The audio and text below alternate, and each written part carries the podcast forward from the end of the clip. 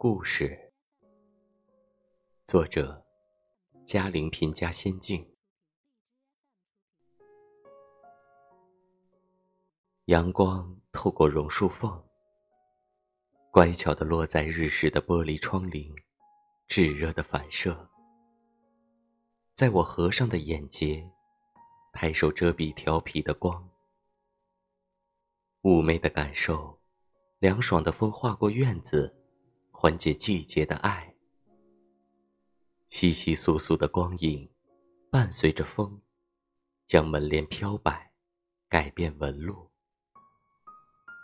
桌前一只桔梗，兀自展现它纤细迷人的姿态，在仲夏，孤傲纯粹的张扬。静静躺在桌上那本日记簿。被风来回翻动着书页，将我们的故事偷偷的传送开来。